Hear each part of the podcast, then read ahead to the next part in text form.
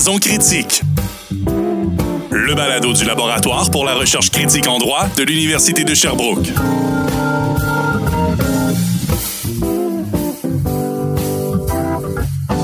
Bonjour à toutes, bonjour à tous. Je suis Hélène Méran, professeure à la faculté de droit de l'Université de Sherbrooke et membre du laboratoire pour la recherche critique en droit. J'espère que vous allez bien.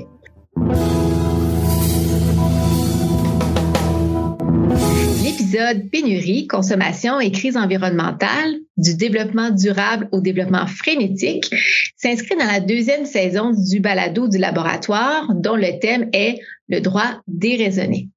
Aujourd'hui, j'ai le plaisir d'être entourée d'Eliana Porras et d'Olivier Barcelot. Donc, qui est Eliana? Eliana, elle est professeure à la faculté de droit de l'Université de Miami. Elle a un parcours qui est fascinant, qui est marqué par l'interdisciplinarité. Elle a d'abord une formation en littérature et en philosophie qui a été effectuée euh, sur l'autre continent en, en, Angleterre. Et par la suite, elle a effectué un JD, donc un baccalauréat en droit à Harvard.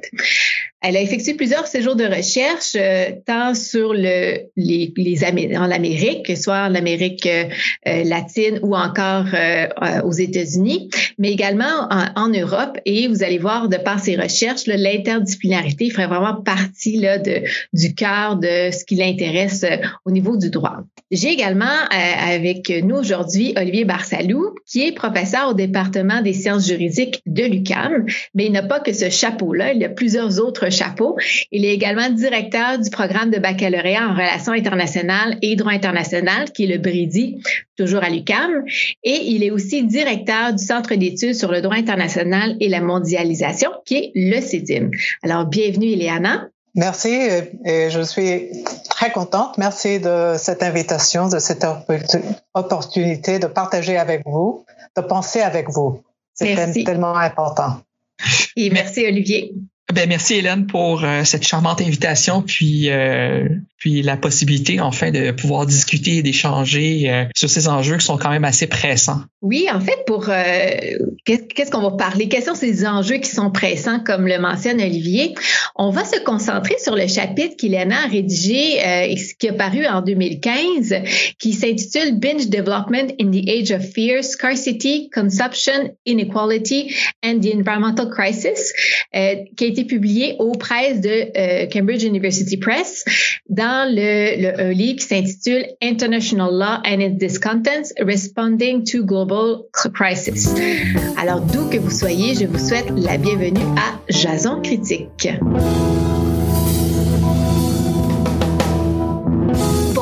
Euh, c'est un peu flou qu'est-ce que ça veut dire ça, les approches critiques du droit. Euh, déjà, le mot critique est un terme qui est euh, souvent utilisé et critiqué par plusieurs, donc on s'entend pas sur une définition du mot critique. Donc d'abord, qu'est-ce qu'on peut comprendre pour les propos d'Olivier et d'Eliana? Ils vont s'inscrire dans ce qu'on appelle les approches critiques qui ont été développées à partir des années 70 aux États-Unis avec les Critical Legal Studies, mais qui ont aussi été transposées à l'échelle internationale dans les faits des années 80 euh, là, avec les NIL, les New Approaches to International Law, et les postulats, principaux postulats. Donc, je dirais pas trop dans le détail euh, là-dessus, mais les principaux postulats des théories critiques en droit international, c'est que le droit son développement, son interprétation et son application n'est pas neutre et objectif. Donc, le droit ne peut pas être présenté comme un, ordre normatif qui impose des règles de comportement et sur lesquelles on va euh, obéir de façon euh, euh, neutre et objective. Donc, le droit est essentiellement politique. Comment on peut décrire le droit ou comment on peut le comprendre? On peut le comprendre comme une structure avec ses propres règles, ses principes et ses procédures.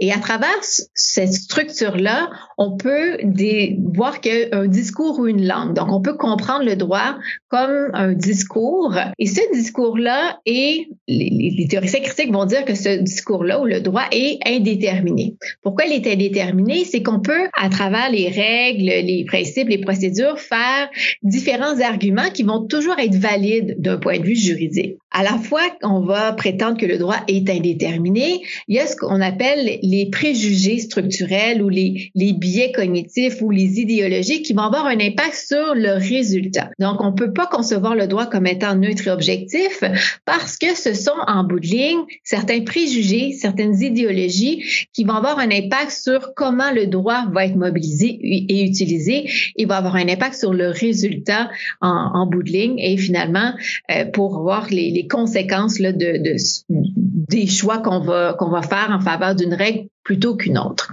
Donc, les, les théoriciens critiques vont vraiment s'intéresser à déconstruire ce qui nous semble naturel et objectif pour démontrer que le droit, finalement, a cette connotation qui est politique chez plusieurs théoriciens critiques, ils vont à la fois avoir un projet euh, politique de faire cet exercice de déconstruction-là, mais dans un objectif d'émancipation. Donc, dans un objectif d'aller au-delà de la domination pour finalement trouver des avenues qui vont être émancipatrices pour tant les individus ou euh, plus largement, si on pense à l'environnement, pour, euh, par favoriser la, justice environnementale ou encore la, une nouvelle conception qu'on pourrait avoir de la nature qui serait pas anthropocentrée, euh, par exemple. Alors, toutes ces approches critiques-là se sont développées de façon générale avec différents angles d'analyse. Je vous ai parlé tout à l'heure des CLS, les Critical Legal Studies.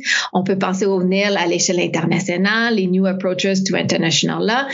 Il y a une divers courants également. Il y a les féministes, l'écoféministes, il y a les 12, les Third World Approaches to International Law. Et plus récemment, euh, depuis les années 2000 environ, plusieurs chercheurs se sont intéressés vraiment à la problématique environnementale. Donc, on avait sans cesse le développement de nouvelles règles en droit international, le principe de développement durable, le principe de précaution, mais malgré le développement de toutes ces règles-là, le droit était incapable de régler les problématiques pour lesquelles il avait été développé. Alors, les, théoriciens critiques qui s'intéressent à l'environnement vont vraiment se concentrer sur les relations de domination qui ont pour objet l'environnement ou la nature et vont démontrer comment ces relations-là de domination, donc ces idéologies ou euh, ces, ces, ces, préjugés structurels vont se transposer dans le droit et vont faire en sorte que le droit ne peut pas finalement intrinsèquement atteindre ces objectifs de protection pour lesquels il était censé euh, avoir euh, été adopté.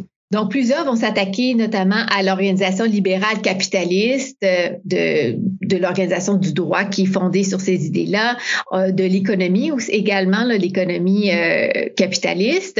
Donc, ça, on va en discuter aujourd'hui. Et ça, ça va faire en sorte que ça va être un frein majeur là, pour amener des changements qui sont radicaux et importants.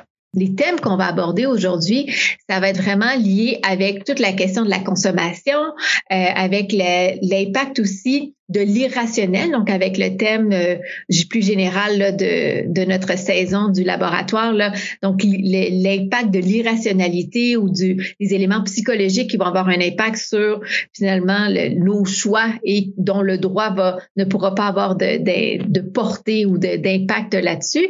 Et aussi, on va avoir euh, des, on va se questionner sur les conséquences de ça avec Olivier en particulier sur le, les déchets. Donc à la fois au niveau des causes fondamentales de pour pourquoi on est incapable de protéger l'environnement, mais également les conséquences que ça a sur notre société. Alors, à partir de cette petite introduction-là, j'ai le goût de demander à, Ileana euh, quelle était l'intuition pour écrire ce chapitre, donc que j'ai trouvé vraiment fascinant à lire et qui a été pour moi euh, de mettre vraiment le doigt sur des enjeux majeurs, des problématiques majeures de notre société. Donc, j'aimerais euh, t'entendre sur l'intuition qui t'a amené à écrire ce chapitre. Disons que le, l'intuition, le, début de l'intuition est vraiment cette, euh, cette constatation euh, dont tu parlais, qui, qui nous montre que la, la conscience du, des dommages environnementaux est, est croissante depuis très longtemps. C'est-à-dire, on comprend parfaitement qu'il y a des problèmes environnementaux et que le développement produit de toute façon aussi l'inégalité. Euh, c'est bien compris. En, même temps, on trouve que la croissance des, de la, du dégât, de la, de la, de la pollution, tout, dans toutes les, dans toutes les euh, contextes euh, environnementaux, il y a une croissance des dégâts. et non pas une amélioration. Les, crises, normalement, sont conçues comme des, des, possibilités, des opportunités pour un changement, pour une, une, un renouvellement, une opportunité, donc pour, euh, pour changer de chemin, changer de cap. Beaucoup de crises font cela, mais la crise environnementale paraît avoir eu le, le, le, le résultat contraire. Donc, au lieu de résulter dans une amélioration de la condition de l'environnement, nous voyons que si, l'on regarde les océans, les forêts, l'atmosphère et euh, n'importe lequel, il y a des problèmes qui croisent et non qui déclinent. Alors, ce que je me demandais, c'est que comment se fait-il que nous ne pouvons pas passer au-delà de ça? Comment cette crise ne nous rend pas capables de changer nos pratiques? Alors je, je, je, me suis demandé, mais en même temps, il y a cette, ce, cet essor, si l'on veut, du concept de, du développement durable. Donc, il y a toute une production euh, du concept qui est né bien sûr dans, dans un moment optimiste euh, de, euh, en 1987 à peu près, et c'est à ce moment-là qu'il y a le, compte rendu que vraiment on, doit arrêter avec le développement qui n'est pas durable et puis adopter des façons euh, de développement durable. Mais que se passe-t-il? Rien. Donc, au lieu de que la crise nous, nous emmène vers une réussite de changement de cap, il y a un échec et comment se fait-il? Donc c'est c'est ce qui m'a mené à me demander mais qu'est-ce qui fait qu'on est incapable de réagir? Et c'est pour c'est c'est à ce moment-là que je me suis rendu compte que vraiment une grande partie du problème vient du de, de notre de l'empreinte si l'on veut du concept de la rareté ou de la pénurie dans notre vie et dans toute notre société, dans notre contexte vécu et qui, qui est une empreinte qui contraint l'avenir même. Et donc, je cherchais à comprendre comment ça affectait dans tous les sens euh, la, le, nos capacités actuelles. C'est très intéressant, Eliana, ce que tu soulignes par rapport à notre incapacité devant la crise d'y faire face, en particulier en matière environnementale. J'aimerais te demander, Olivier, est-ce que tu as les mêmes constats ou d'autres observations? Euh, ce que ce que dit euh, Eliana est hyper intéressant. Puis en même temps, euh, j'oserais dire c'est juste une version du problème environnemental. Puis moi, ce que ce sur quoi je souhaiterais insister, c'est euh, sur ce, le deuxième versant, mais le versant qui est invisibilisé. Et euh, je vais y revenir aussi sur le rôle du droit dans cette invisibilisation, mais ce sont les déchets. On parle beaucoup de consommation, de rareté, de besoins. Donc, on parle en termes euh, d'exploitation, de, ressources à accaparer, de ressources à utiliser pour satisfaire des besoins. Euh, mais tous les processus d'exploitation, euh, d'accaparement, de production qui visent à satisfaire nos, nos, nos besoins, pardon, sont producteurs de déchets. Et ces déchets-là, en fait, c'est assez intéressant, mais ils font pas partie de la conversation actuellement sur la crise environnementale. Euh, je donne juste un premier exemple, mais c'est celui du réchauffement climatique et du gaz carbonique, euh, du CO2 qu'on rejette dans l'atmosphère, parmi d'autres gaz aussi. Le CO2, avant toute chose, en fait, considéré, il est considéré comme un problème, mais il est surtout, il devrait, à mon avis, être conçu comme un déchet qui est issu de nos activités euh, économiques, des activités sociales. Et à ce titre-là, quand on commence à reconsidérer comme déchet, mais ben là, on, on, y attribue une certaine matérialité sur laquelle on serait peut-être capable d'agir et, de mettre en lien aussi avec d'autres formes euh, de déchets qu'on appelle pollution, par exemple. Mais surtout, ce que je veux, euh, ce sur quoi je veux insister, c'est sur quatre liens qui m'apparaissent quand même assez évidents entre la consommation et le déchet. Euh, puis euh, le premier lien, c'est celui en fait du mode de production capitaliste et le, le problème de la surproduction ou de, de, de, la trop grande demande ou de nos trop grands besoins, qui a pour corollaire, puis là ici je sais que j'énonce une évidence, euh, une production toujours plus grande de déchets. Et ça c'est un peu c'est un peu le paradoxe, c'est un peu le problème. Euh, puis en même temps c'est l'évidence à laquelle on est confronté dans le contexte de la crise euh, environnementale actuelle. Euh, donc il certes d'une évidence, mais d'une curieuse évidence, comme je le mentionnais, dans la mesure où nos déchets en fait sont souvent soustraits de la discussion relative à la consommation à la protection, par exemple, des droits des consommateurs ou par exemple, simplement de tous les débats entourant le développement durable, qui lui-même va engendrer d'immenses quantités de déchets. Le deuxième lien évident, euh, Ileana discute des dimensions morales, psychologiques et sociales dans son chapitre de nos conceptions de la rareté, des besoins de la consommation. Puis on sait au moins depuis les travaux de l'anthropologue anglaise Mary Douglas euh, au tournant des années 50 et 60 que le miroir en fait négatif l'expression de nos besoins, nos habitudes de consommation sont intimement liés en fait, est intimement lié à la façon dont on perçoit, interagit et gérons en fait nos déchets considérés dans le langage anthropologique comme des impuretés. Et donc là, faut aussi ramener en fait la, un peu la dimension culturelle de nos rapports, non simplement à la consommation, mais aussi à la production des déchets ou des formes, de différentes formes d'impureté. Et ce qui est intéressant lorsqu'on commence à réfléchir en, termes, anthropologiques, comme le suggérait euh, Mary Douglas dans les années 60, ben c'est de voir en fait que la notion de déchet, de pollution, en fait, faut la comprendre en termes relatifs et c'est, il s'agit pas de concepts stables dans le temps et dans l'espace, mais ce sont des concepts qui sont fluctuants en fonction du temps et de l'espace. Et aussi des cultures euh, dans lesquelles, en fait, euh, euh, on, réfléchit ou on fait face à un problème qu'on appelle déchet. Le troisième lien, en fait, sous-jacent avec les travaux d'Ileana puis son intervention, c'est tout comme la consommation, en fait, les déchets construisent notre rapport au temps. pensons au temps des fêtes qui arrivent prochainement, dans deux semaines. au moment où on enregistre ce podcast, dans deux jours, c'est l'Halloween, donc on est peut-être allé acheter un costume, des bonbons, etc. Mais pensons aussi à la durée de vie des choses. Pensons aux ruines et vestiges notamment aussi. Et donc, les déchets construisent notre rapport au temps, à la temporalité, euh, puis comment aussi les déchets euh, des temporalités passées participent à produire notre présent et à construire malgré nous le futur. Euh, pensons aux endroits contaminés par les arts de la guerre ou la contamination nucléaire, par exemple, qui sont des endroits qui sont rendus inhabitables pour l'espèce humaine, mais qui sont quand même occupés par d'autres formes de vie. Les déchets construisent aussi notre rapport à l'espace en créant des espaces contaminés, des espaces purs euh, et tout ce qui se trouve entre les deux. Pensons simplement à, aux parcs nationaux, sont des espaces purs, et peut-être souvent à, la, à la vision d'effroi, à l'effroi qui nous habite ou qui, qui nous traverse lorsqu'on voit des déchets traîner sur les sentiers dans nos parcs nationaux. Donc, les déchets participent à construire notre rapport à l'espace et ce faisant, en construisant, euh, en construisant l'espace, ben, en fait, les déchets construisent, c'est ça qui est le plus important, les rapports sociaux et surtout les rapports de pouvoir autour de la constitution de ces espaces dits contaminés ou purs. Ben, nous sommes, je nous considère comme des juristes pour la plupart d'entre nous et la plupart des personnes qui écoutent, mais ce que je vous dis, c'est un peu du vieux stock. Les géographes, les urbanistes nous disent ça depuis des décennies maintenant entre autres.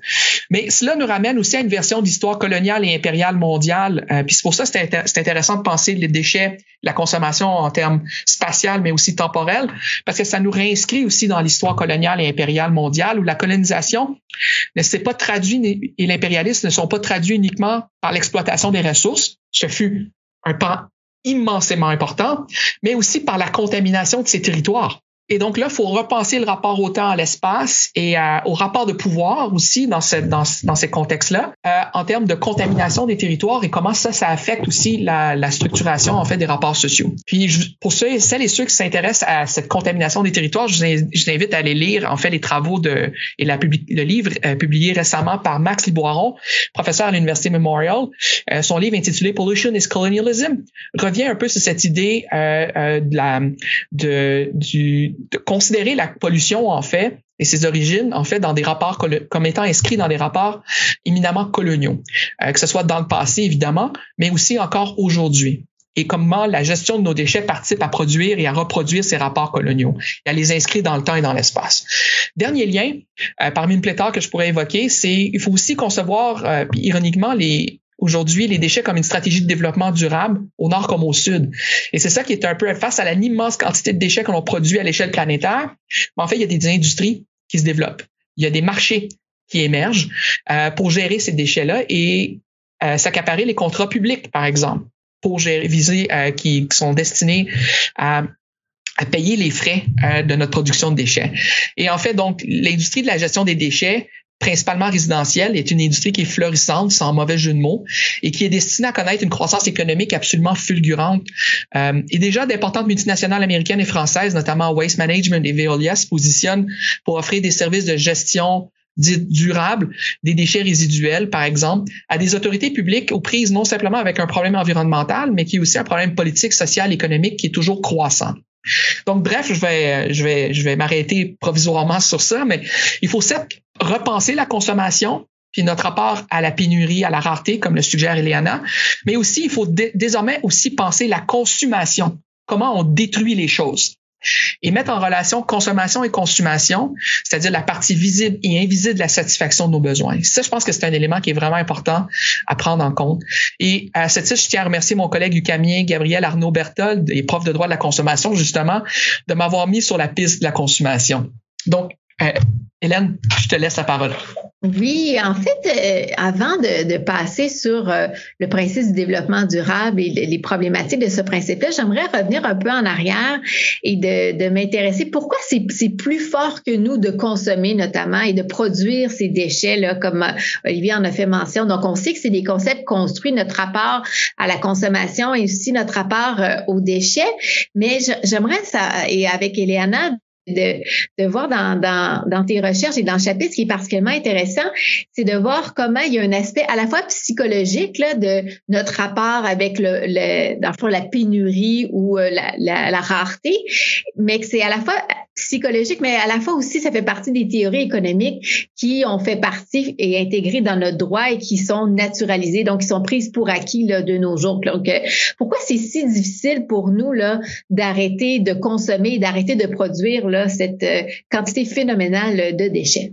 Oui, alors c'est c'est vraiment très intéressant. Je, je je veux revenir plus tard sur le thème des déchets qui est vraiment euh, crucial à la, à, la conception de consommation. Mm. Um, mais pour, pour répondre à ta question, c'est, je pense qu'il y a, il, il faut partir de, du, du, moment de la modernité. Et c'est intéressant de, de, se rendre compte, bien sûr, que que justement, si on, on, on parle aujourd'hui, euh, quand on parle des, des, changements climatiques, on parle toujours de l'arrivée de l'industrialisation, de la modernité comme euh, étant, au, à la, étant la source de, de notre euh, notre contribution euh, de l'humanité, des activités de l'humanité avec la, la, composition atmosphérique la, qui, qui, change et donc cause les impacts climatiques dont on, s'inquiète.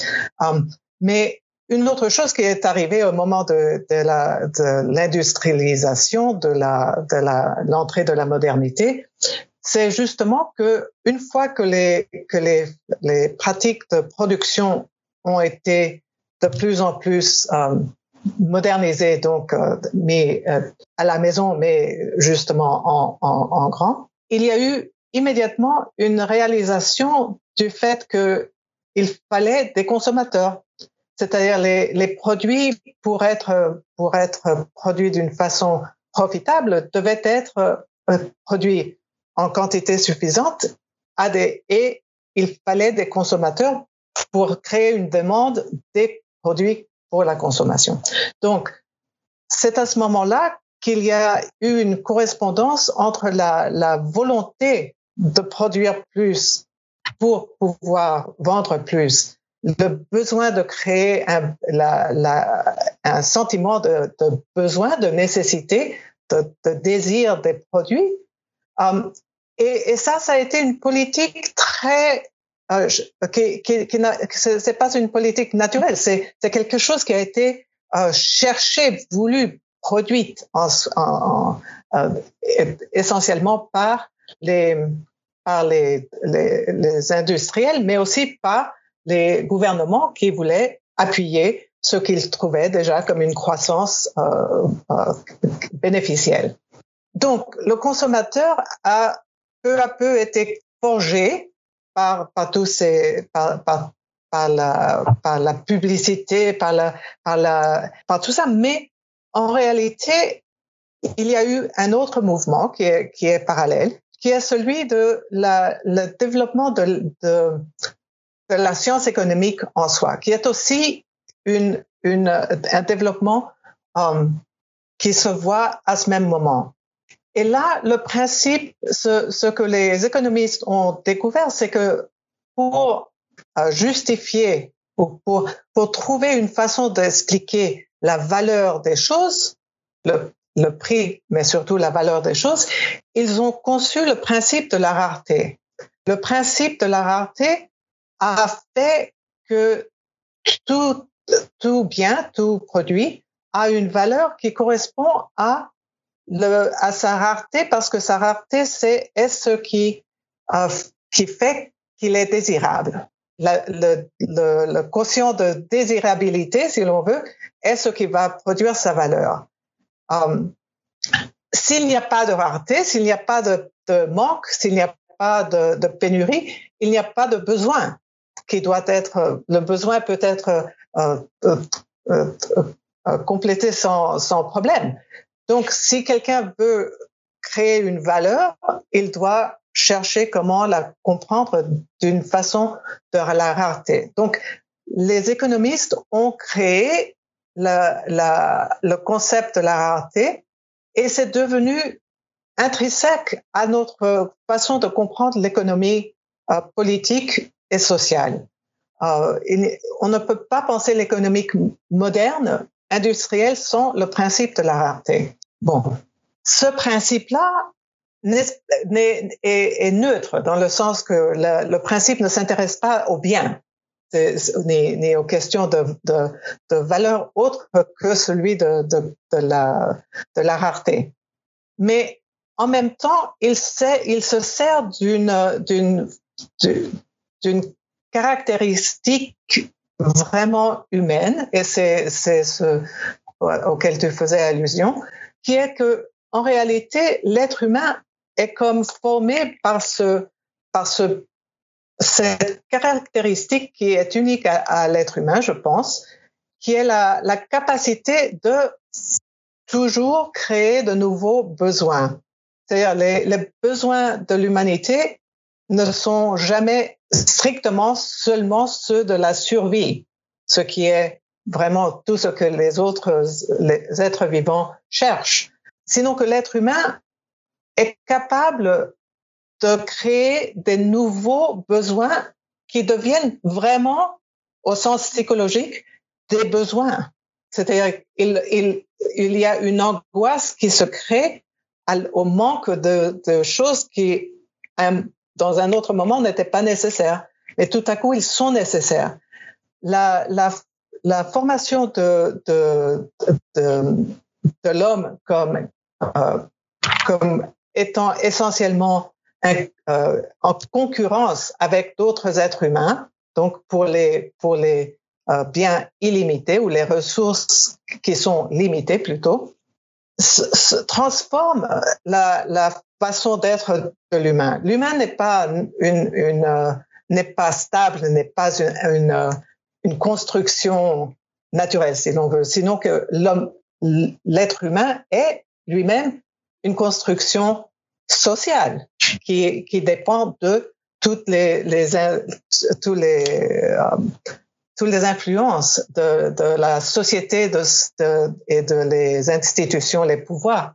Mais le résultat donc est que l'être humain, et c'est et c'est là la, une des, des propos que j'ai trouvé très intéressant de le travail de deux, de, deux chercheurs euh, qui ont écrit un livre récemment, Moulin les, chercheurs s'appellent Mulan Nathan et Shafir et leur, leur, euh, leur, euh, leur livre Scarcity uh, Why Having Too Much Means So Little. Uh, I'm, I'm, sorry, means so much. Why Having Too Little Means So Much. est vraiment intéressant parce qu'il démontre comment il y a non, ce n'est pas seulement psychologique dans le sens de, la mentalité, mais qu'il y a un effet réel physiologique qui résulte du sentiment de manque, de, l'effet de manquer, de la peur, l'angoisse de la pénurie résulte dans une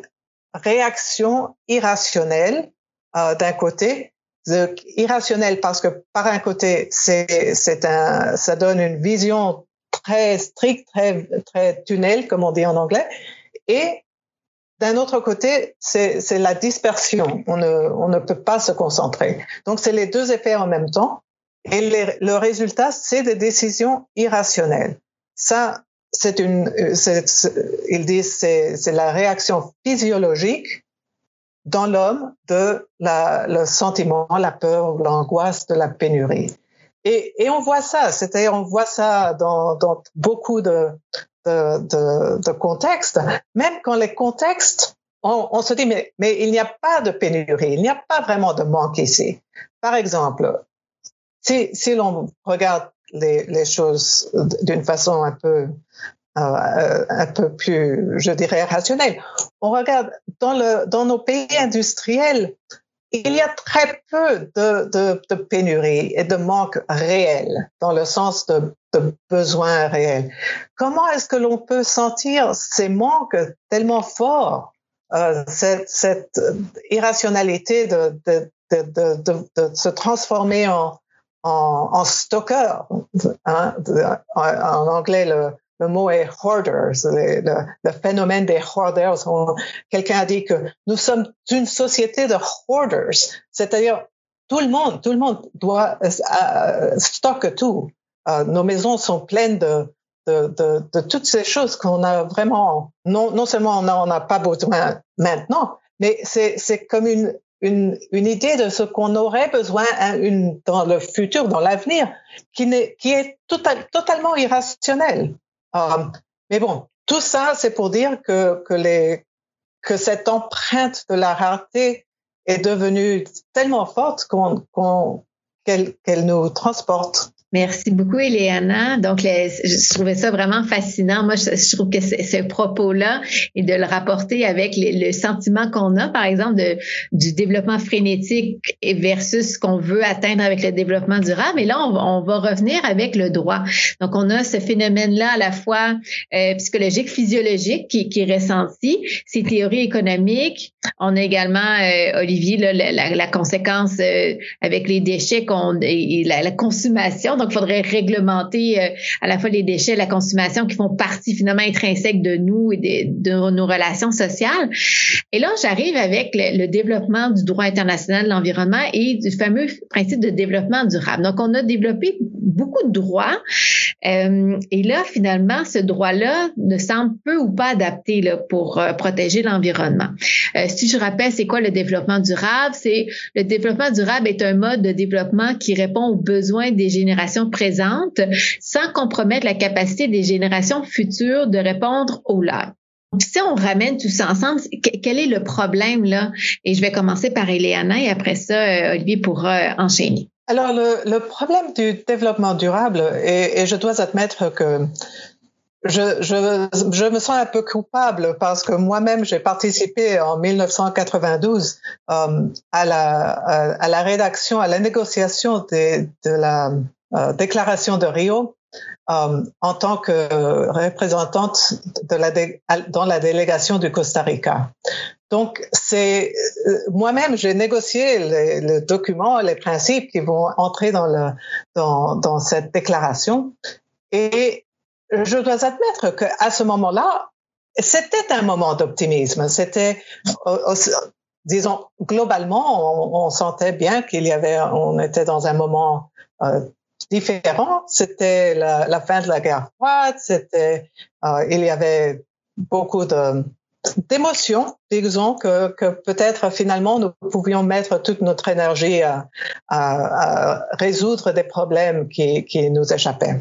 Bon, le, le, le principe de développement durable vraiment prenait conscience de, du fait que le développement euh, classique si l'on veut, qui était un projet global déjà inventé euh, dans, dans, par, euh, dans les années 40, 50. C'est, c'est, ça, c'est toute notre histoire. Mais, mais que le développement, les pratiques de, production euh, et, et, de, et, le, désir de croissance mondiale globalement était, avait résulté en des, des à ce moment-là, on disait des externalités environnementales et, euh, et, et, et, bien sûr euh, en égal, inégalité.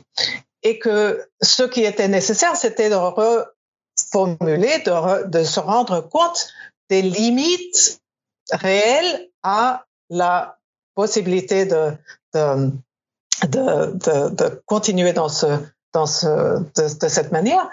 Et donc, le concept de, de développement durable amène avec lui toute une, tout un discours de limites, de, de, de, de seuils au-delà desquels on ne peut pas aller, de, de, de et, et, nous et insiste qu'il faut avoir un regard euh, sur, les, problèmes de l'équité, le regard sur, les pauvres, surtout sur les pauvres des pays euh, en voie de développement. Et bien sûr, toute cette rhétorique-là est, déjà euh, dans, le, dans le droit international. Et donc, l'idée, c'est que, bon, il y a toutes ces limites réelles. Mais en même temps, le, le, le, le développement durable doit ne ne, doit ne pas avoir un effet négatif sur la croissance de tout le monde.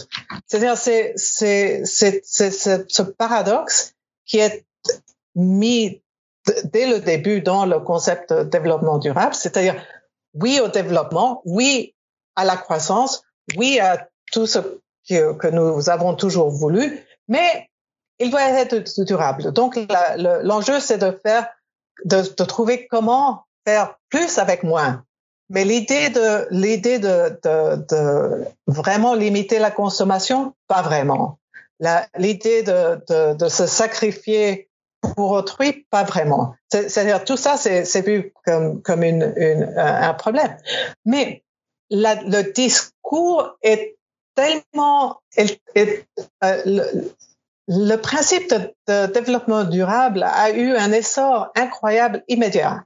C'est-à-dire dans le sens où tout le monde s'est a, a, mis le, le terme de, de, de, développement durable dans les textes, que ce soit dans tous les secteurs, que ce soit euh, au niveau international, national, locaux, euh, que ce soit l'industrie, le gouvernement, les, les, les, euh, les, les, les, sociétés civiles, tout le monde a adopté le terme de, de développement durable, mais le résultat comme on a déjà dit, a été plutôt le, contraire de ce qui était voulu. Donc, au lieu de, trouver qu'on qu devait euh, devenir plus rationnel, de gérer les ressources d'une façon euh, euh, plus, posée, le résultat a été le contraire. Pourquoi?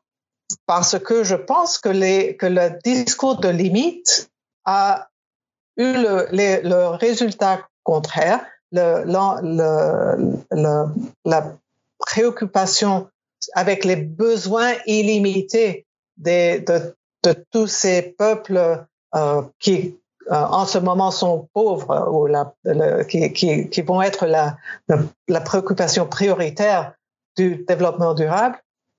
En, en réalité, tout ça a, a résulté en son contraire qui a été Bon, alors s'il y a des limites, ça, ça me fait, ça fait que mon angoisse autour du manque, autour de la pénurie, autour de, de, de la concurrence de tous ces autres va être exacerbée. Et donc, je ne vais pas attendre, je vais m'approprier, je vais faire plus, je vais consommer plus avec tous les déchets. Je vais, ne, vais pas avoir de préoccupation euh, pour l'avenir, sauf d'accumuler plus maintenant et de le faire voir parce que le désir à nouveau qui, est euh, incrusté disons dans la consommation est quelque chose qui est vécu dans le moment. Et donc, c'est pour ça que j'ai trouvé ce mot uh, the binge development, uh, que, que le, développement frénétique, comme utile. Parce que ce que j'essayais de, suggérer là, avec binge development, c'est ça, ça, ça relance un peu à l'idée de la boulimie en anglais, le binge development. C'est-à-dire, c'est une consommation maladive, une consommation qui est comme une addiction qui, qui, qui doit être euh, traitée aussi comme une maladie. Um, mais, mais, mais c'est un peu ça, c'est ce côté irrationnel, addictif de la, de, du développement, non seulement de la consommation, mais du développement aussi, en, gros, qui, m'a, qui, paru utile de relever. Euh, si vous pouvez peut-être euh, faire des liens aussi avec l'idée de la, du rôle des institutions internationales. Donc, on, on, s'est concentré sur l'incapacité d'un nouveau concept là, qui est développé, celui du développement durable, de faire face à la réalité. Et au contraire, comme l'explique très bien Eliana, ça a fait l'effet inverse. On a encore plus peur de perdre. On a, on a ressenti davantage cette pénurie euh, qui pouvait survenir. Et donc, on s'est on s'est tourné vers la boulimie du développement vers vraiment le, le développement développement frénétique. Euh, et là, on, avec les, problématiques euh, qui, qui est effectivement une, augmentation de tous les problèmes environnementaux, incluant les déchets. Euh, et, Olivier, quel est le rôle là, des, des, institutions internationales? Euh, ben merci Hélène. En fait, euh, la réponse provocatrice à la question quel est le rôle du droit international des institutions internationales face à la crise environnementale puis à la gestion des déchets dans pour la, la petite partie qui m'intéresse. Donc la réponse courte et provocatrice est la suivante rien. Euh, je l'ai dit de façon provocatrice euh, parce que c'est parce que c'est peut-être un peu malhonnête. Je pense qu'il y a des choses qui se font. Il y a des gens qui sont engagés sérieusement.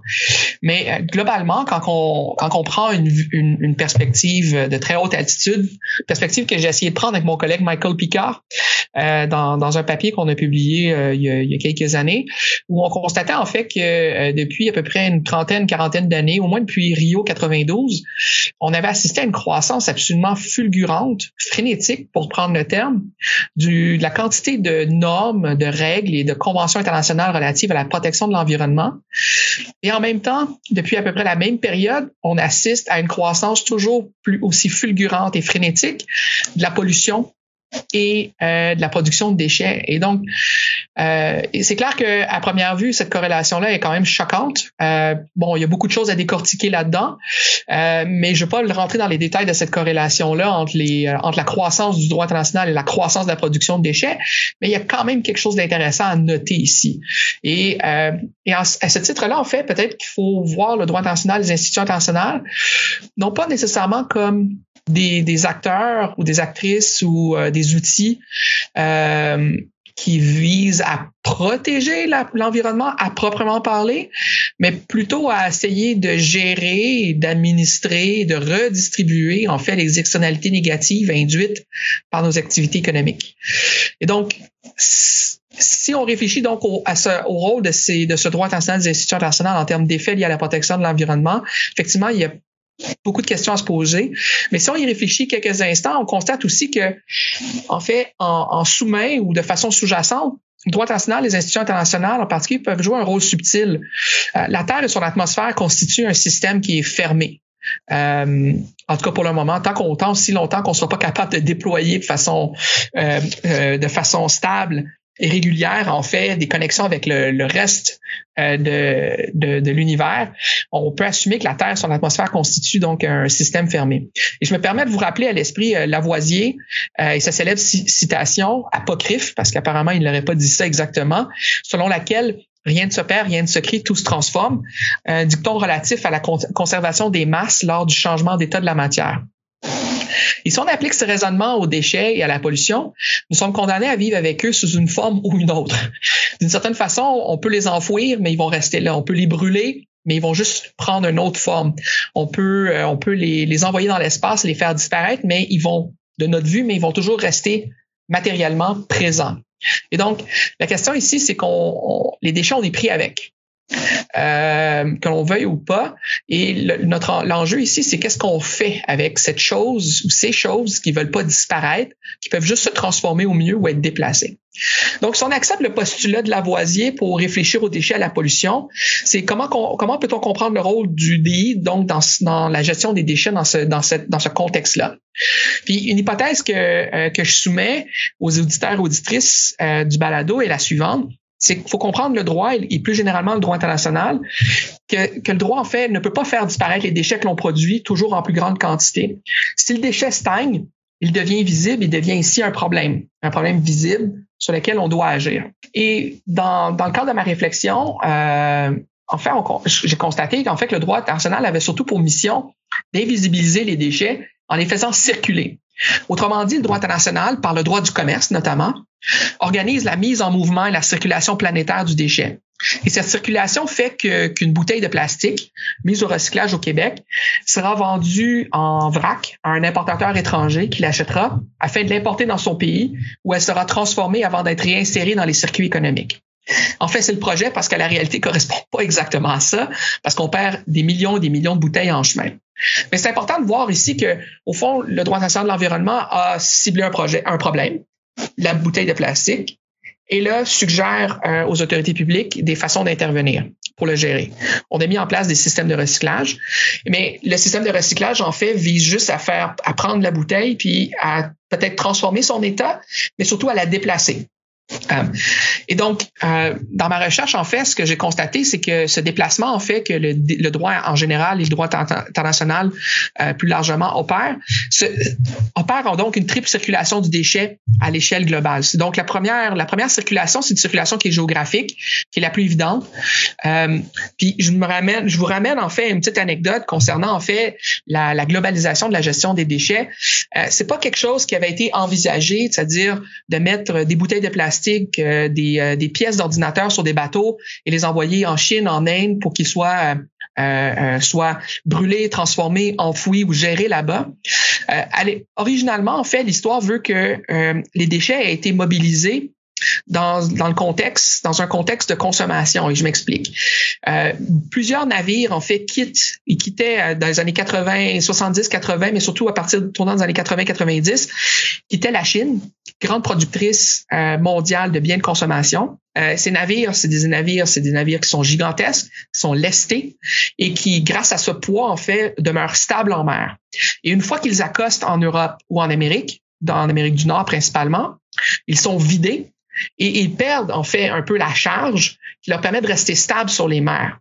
Or, ces bateaux-là, faut les renvoyer en Asie, il faut leur faire traverser le Pacifique ou l'océan Indien nouveau.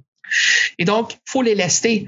Et une façon de les lester, en fait, puis une des stratégies qui a été développée, c'était simplement parce que l'Amérique du Nord produit des choses dont l'Asie n'a pas réellement besoin, ben, c'était de mettre des, déchets dans les conteneurs vides et afin de lester le navire de façon à ce qu'il puisse retourner en toute sécurité là où il avait été euh, initialement chargé. Et donc, la question de la gestion des déchets arrive comme un, en sous-main ou comme un pis-aller dans ce contexte-ci pour faire face et aider à gérer un problème de transport de marchandises euh, au tournant des années 80. Et donc, c'est vraiment intéressant de le penser dans, ce contexte-là, mais ce faisant, en fait, euh, l'économie mondiale a permis d'opérer et de globaliser géographiquement, tout le moins, la gestion des déchets. Et maintenant, les déchets qu'on consomme, que l'on produit au Québec, sont peu ou pas traités au Québec, ils sont transportés ailleurs et euh, traités ailleurs. Et par la suite, ils il s'insèrent souvent dans une économie qui est informelle avant de réintégrer l'économie formelle. Euh, puis, je, je dis que le Québec exporte et le Canada exporte, mais aussi le Québec et le Canada, j'ai travaillé à la douane pendant quatre ans au secteur commercial. J'ai porté le badge, comme on dit, l'uniforme. Et je peux vous garantir qu'il y a énormément de déchets aussi qui euh, rentrent au Québec, au Canada, via les euh, via la voie euh, ferroviaire au quotidien pour être traités dans des usines spécialisées. Ces déchets arrivent souvent des États-Unis ou du Mexique. Euh, donc, la, triple circulation euh, euh, du déchet qui est opérée par le droit international, donc, se déploie au niveau géographique dans un premier temps. Mais il y a aussi une circulation qui est juridique. C'est-à-dire que la bouteille qui constitue un problème environnemental au Québec peut devenir, via sa requalification juridique, une ressource économique à l'étranger qui sera réinsérée par la suite dans les circuits économiques formels. Et donc, le déplacement est géographique, mais le déplacement est aussi juridique. Et ça, c'est vraiment important de voir aussi, dans un contexte de fragmentation du droit international, comment le déchet participe à créer une sorte d'unité. Puis je l'ai dit sans ironie ici, d'unité du droit international, en faisant travailler de façon conjointe, de façon complémentaire, des régimes juridiques qui sont supposément disjoints.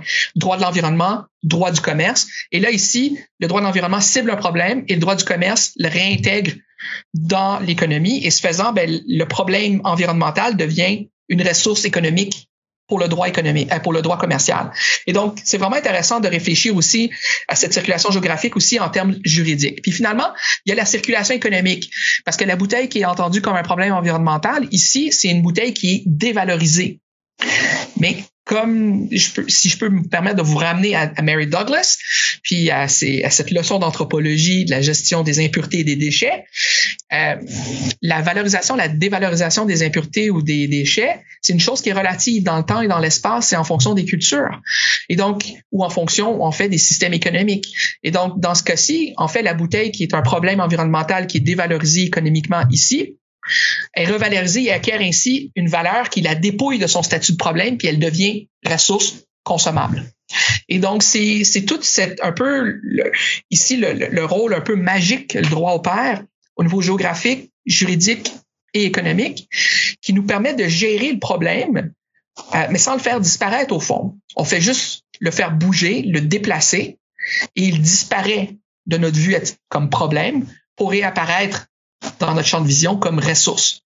Et donc, euh, c'est à ce titre-là, je pense que le droit international, les institutions internationales plus généralement, jouent un rôle qui est au fond fondamental dans euh, la gestion non simplement de nos, de, nos, de nos envies, de notre développement et de notre consommation, mais aussi des externalités négatives induites par notre consommation euh, personnelle ou industrielle de biens pour en revenir avec les propos d'Olivier, ce que je trouve fascinant, c'est ce rôle magique du droit international s'inscrit largement dans le commerce et, toute la, relation de, comment le droit international, et ça, Eliana en a parlé dans son chapitre, mais aussi dans d'autres de ses écrits, comment le droit international est issu du commerce international et comment c'est encadré historiquement autour de l'idée de commerce international. Le droit international euh, comme je dis depuis un, bon moment, est vraiment issu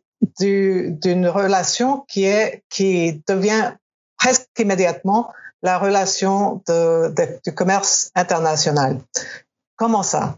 C'est-à-dire, même, au tout début de, de l'invention, si l'on veut, du droit international, moderne ou presque moderne. Um, donc, partant de, des écrits de, juristes ou théologiens en ce moment-là, comme euh, Francisco de, Vittoria. Um, ce que j'ai, trouvé en les lisant, c'était la, présence d'un concept de ce que, euh, un économiste euh, qui s'appelle Weiner a appelé la doctrine de, la fonction providentielle euh, du commerce international. Donc, pour, comprendre ce, ce, concept, il y a, plusieurs parties. Donc, c'est, l'idée au début et, voici le lien aussi dans, ce texte avec la, rareté ou la, pénurie. Donc, cette doctrine tend à démontrer que s'il y a pénurie dans un, dans un, dans une terre, dans une, dans un endroit, c'est parce qu'il y a une, une, euh, euh une abondance correspondante dans un autre endroit.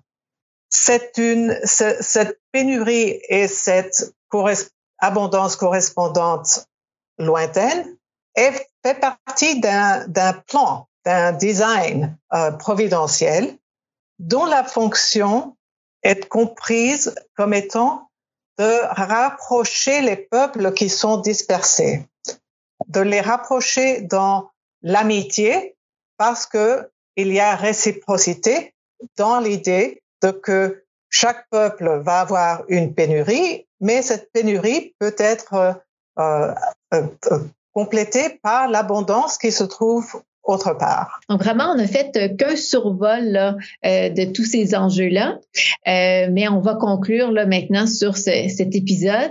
Donc cet épisode pénurie, consommation et crise environnementale du développement durable au développement frénétique. Ce qu'on a appris principalement avec ce, ce balado, c'est que le droit n'est pas neutre et objectif. Donc le droit vraiment représente certains préjugés, certaines idées, idéologies, et ce qu'on a pu se rendre compte que ces, idéologies-là ou ces idées font partie intrinsèque du droit international. On a parlé que euh, Eliana parlait justement du droit qui est complice de ce de ce qui nous arrive maintenant, donc la crise climatique, et que ce droit-là est centré sur la consommation. On a parlé également du commerce international qui est fondamental et sur ces déchets-là qui font partie même là de, de du droit, donc qui, sont soit gérés, soit incorporés comme étant un bien qui est une valeur économique là, marchandable. Mais finalement, le droit n'est pas une solution neutre ou une solution là que tout le monde va pouvoir euh, adopté pour euh, protéger l'environnement, mais finalement, et là, je reviens avec le terme de, il est complice finalement des problèmes auxquels il est censé euh, répondre.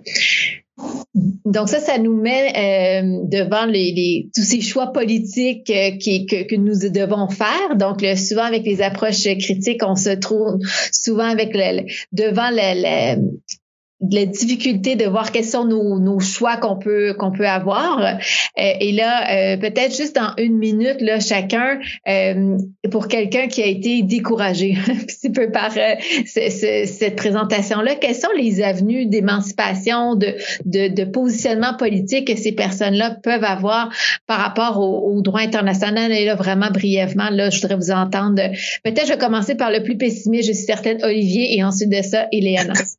Ben, euh, mais merci Hélène. Je sais pas si je suis pessimiste, mais je pense que tu sais si faut, faut, je pense qu'il faut faire, faut accepter. Puis c'est une conclusion à laquelle euh, mon collègue Michael Picard et moi-même euh, sommes arrivés dans, dans un chapitre qu'on a publié récemment sur le sujet. C'est que pour les déchets, en fait, si on continue de les voir strictement en termes de problème, c'est sûr que on peut pas envisager la solution. La question ici, c'est de voir, en fait, c'est d'apprendre à vivre parmi les ruines au fond. Euh, puis en ce sens-là, droit des déchets, ou en tout cas ce, ce que mon collègue Michael et moi nommons droit des déchets, serait c'est pas un droit en crise. C'est pas un problème à résoudre, mais c'est le droit qui est, je pense, applicable maintenant aux conditions de la vie sur Terre. Et ça, c'est vraiment, faut vraiment comme modifier un peu la perspective et rien, pas, pas exclure les déchets, en faire quelque chose qui, qui est, euh, qui nous est étranger ou externe à nos vies, mais qui est constitutif euh, de la vie sur Terre. Puis je donne juste peut-être un exemple tiré de Montréal il est important de prendre, conscience du caractère infrastructurel des déchets, puis de montrer à quel point on vit parmi eux et ils participent à modeler en fait euh, les organisations sociales pour le mieux et pour le pire. Mais par exemple, euh, euh, à Montréal, on peut penser au parc Frédéric Bach, artiste artiste immense récompensé d'un Oscar entre autres en 88 pour son film d'animation L'homme qui plantait des arbres, film qui a marqué la conscience collective et la pensée environnementale au Québec, au Canada. En fait, le parc Frédéric Bach, a été construit sur le site de l'ancien dépotoir de la carrière Miron à Montréal. Et donc, c'est quand même, c'est un paradoxe, mais en même temps, c'est intéressant de voir comment on peut se réapproprier les déchets et en faire un espace qui est euh, euh, aménagé euh, dans, pour la vie urbaine, afin de ramener ultimement la vie et de la valoriser même dans d'anciennes décharges municipales. Puis l'autre chose aussi, c'est de prendre acte aussi que les déchets nous habitent sous la forme de micros, de microplastiques par exemple, et participent se faisant à transformer les processus biologiques. Et donc, euh, et donc de ce point de vue-là, il faut les voir aussi comme force globalisatrice. Et comme force globalisatrice, ça serait, je pense que l'enjeu où là on peut intervenir, c'est toujours ne jamais perdre de vue qu'en fait les déchets participent à produire les rapports sociaux et à construire les rapports de pouvoir en forme de vie. Et tant aussi longtemps qu'on va être conscient, il y aura toujours place pour l'action.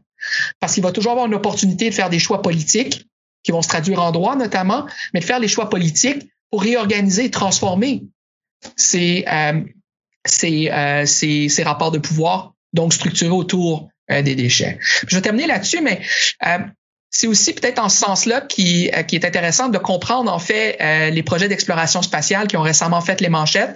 Je le dis un peu comme une boutade, mais en même temps, euh, est-ce qu'il s'agit de trouver de nouveaux territoires à exploiter ou s'agit-il pas plutôt de trouver de nouveaux espaces à contaminer? Et donc la question est certes juridique, métaphysique, éthique et morale, mais elle revêt une dimension qui est aussi éminemment pratique pour des milliards de personnes qui sont condamnées à vivre sur une planète qui est polluée de façon permanente et contaminée à l'échelle globale. Et donc de ce point de vue-là, c'est peut-être une, je suis peut-être très fataliste, mais la question ici, euh, c'est juste de réapprendre à vivre et à réapprendre à vivre avec cette chose qu'on a tenté d'exclure et que toutes les sociétés du monde tentent d'exclure au quotidien, les déchets, et de réintégrer en fait dans nos vies culturelles, économiques, mais aussi politiques. Eliana. Oui, alors la première chose que je dirais, c'est que euh, je ne suis pas optimiste, mais je crois qu'il est très important de maintenir l'espoir. C'est-à-dire, sans espoir, on est perdu.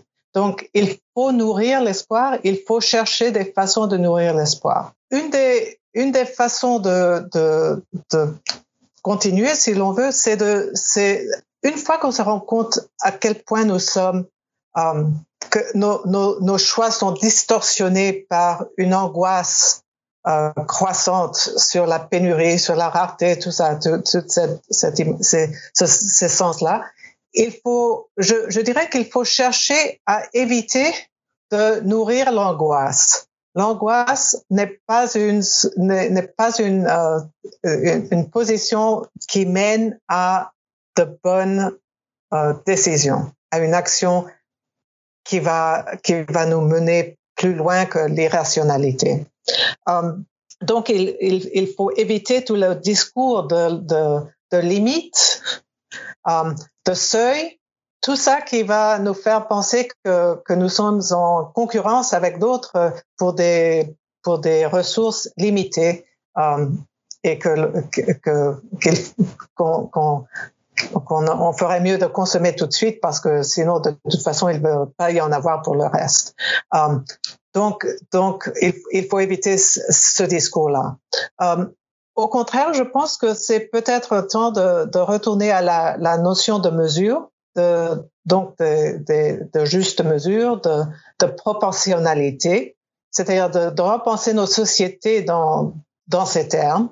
Euh, donc pas des sociétés de limite, mais des sociétés qui sont proportionnelles euh, et et qui, et qui nourrissent des citoyens et non pas des consommateurs.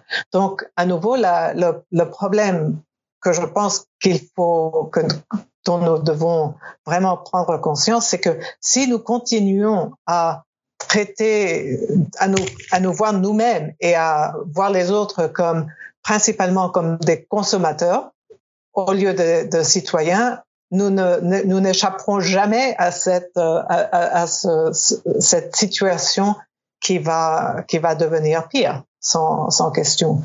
Donc c'est une des directions qu'il faut chercher.